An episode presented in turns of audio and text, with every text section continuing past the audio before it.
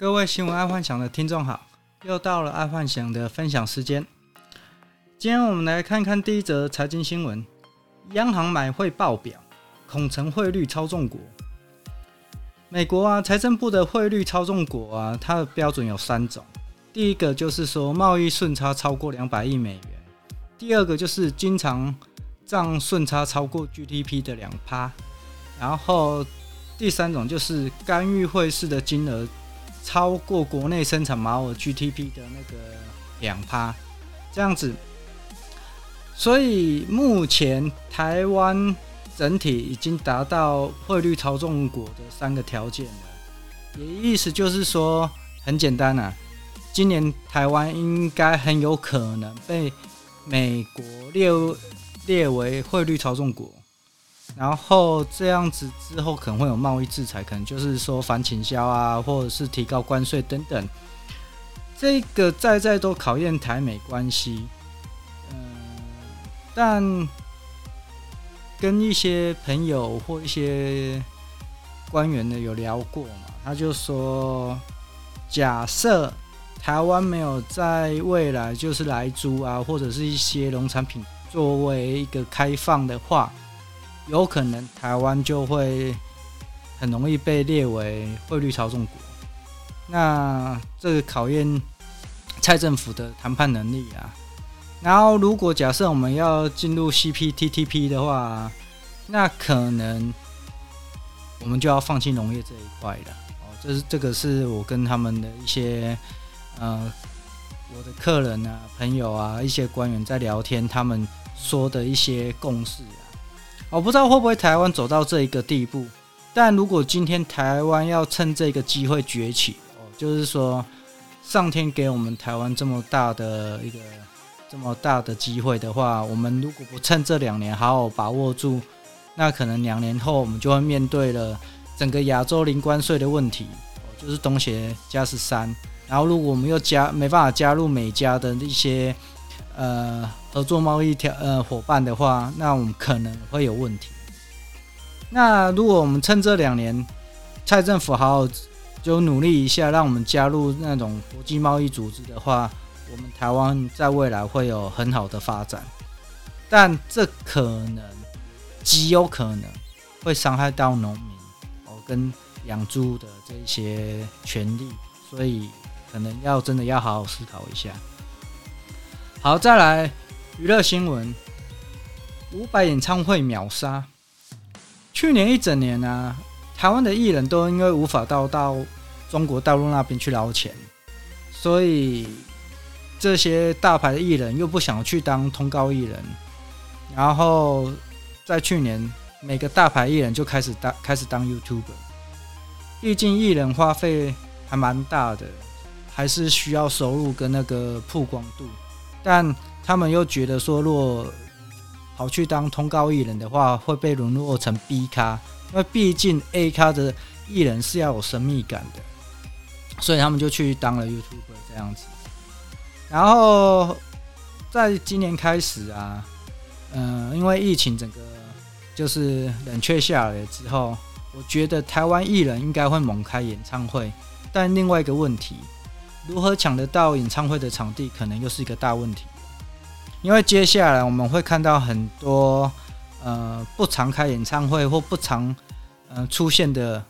哦，就是说之前都跑到大陆那边捞钱的艺人会在台湾开演唱会。因为台湾有一阵子啊，哦，在大概三四年前、四五年前的时候，有一阵子台湾的艺人全部都跑到大陆那边捞钱，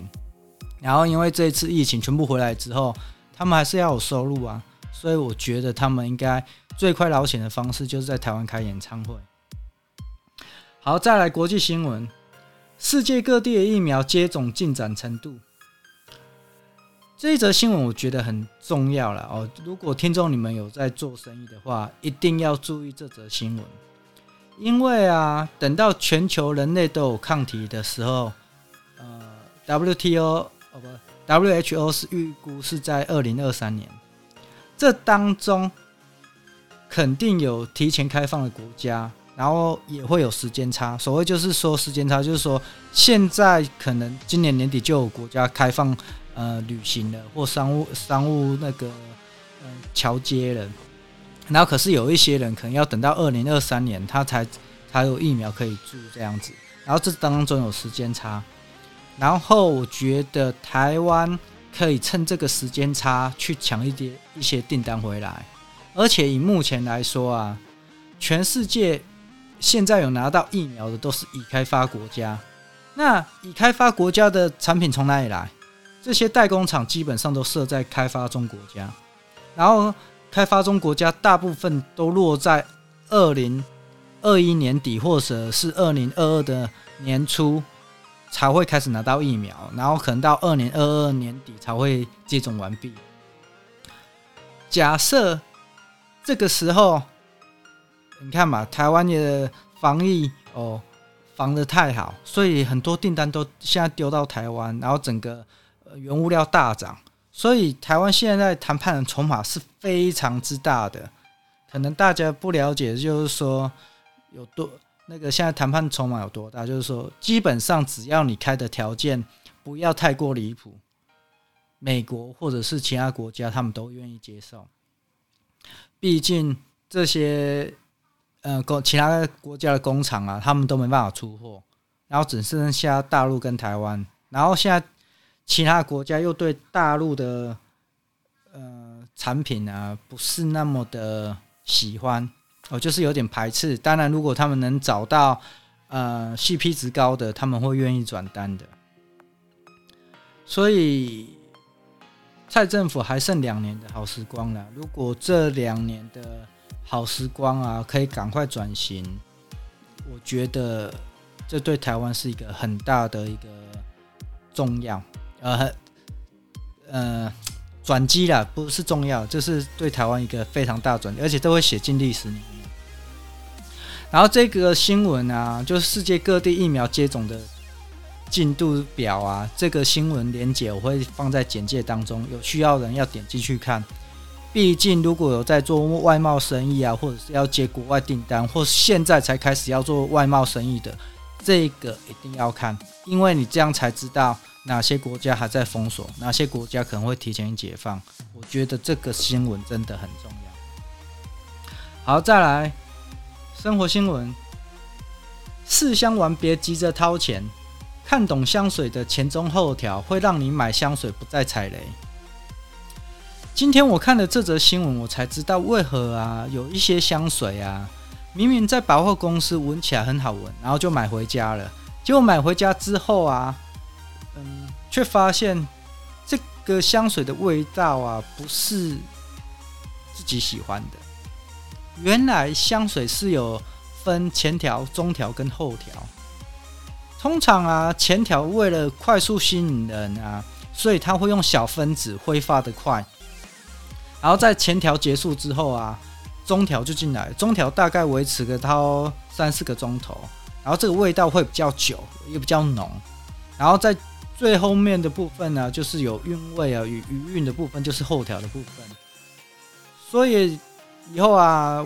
假设我要去买香水，我可能会在百货公司先试喷一下香水，之后就去逛街，逛个超二三十分钟，然后再确定这个味道是不是喜欢的。然后再去买，不然通常啊，以前曾经买过几瓶那种古龙水啊，就一开始在百货公司喷觉得还不错，可是回到家之后就觉得，诶，好像是太浓了，或者是太运动风了，太适合呃爱幻想本身的呃喜欢的味道这样子。然后看了这个才知道说，原来香水是有分前中后哦，这个。跟各位听众分享一下。好，再来健康新闻：感染新冠肺炎恐影响精液的品质，男性的生育生育力能力可能会受到影响。之前的爱幻想的 Podcast 其实有说过，染武汉病毒的人病人可能会造成无精症，然后根据先。太阳报哦，太阳报其实是那个类似以前的苹果日报，就乐色报那一种。等外电报道啊，这项发表在 report 呃 reproduction 哦 reproduction reproduction 的期刊上面的研究指出啊，八十四名原本具有生殖能力的男性啊，在得得了新冠肺炎之后啊，精子细胞的压力剧增超过一百帕，也就是这个精子啊压力太大，然后死掉了，然后造成精子活不下去。然后我看到这里就说，原来精子是有压力的。我这这个还蛮。突破天际的，就是整个整个想法完全不太一样。原来精子是有是有是有压力的。好，啦反正就是精子的压力超过一百帕之后，然后精子就活不下去，然后或者是呃没办法游游了这样子。所以这个新冠肺炎除了呃感染之后的后遗症之外啊，其实还要担心就是生育问题。这个可能大家要注意一下，尤其是还没有呃。结婚的男生，或者是有传宗接代压力的人，可能真的要注意一下。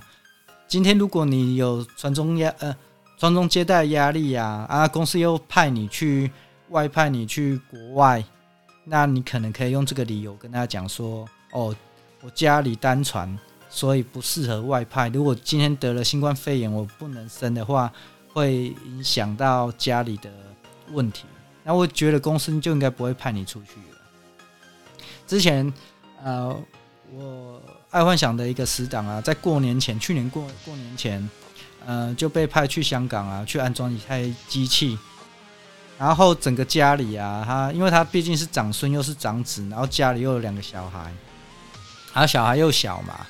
然后公司要派他去的时候，他非常紧张。然后我就跟他讲说，很简单啊，你就问。公司有没有补助啊？啊，然后你是冒着生命危险啊，然后所以公司当然就补助了，呃，他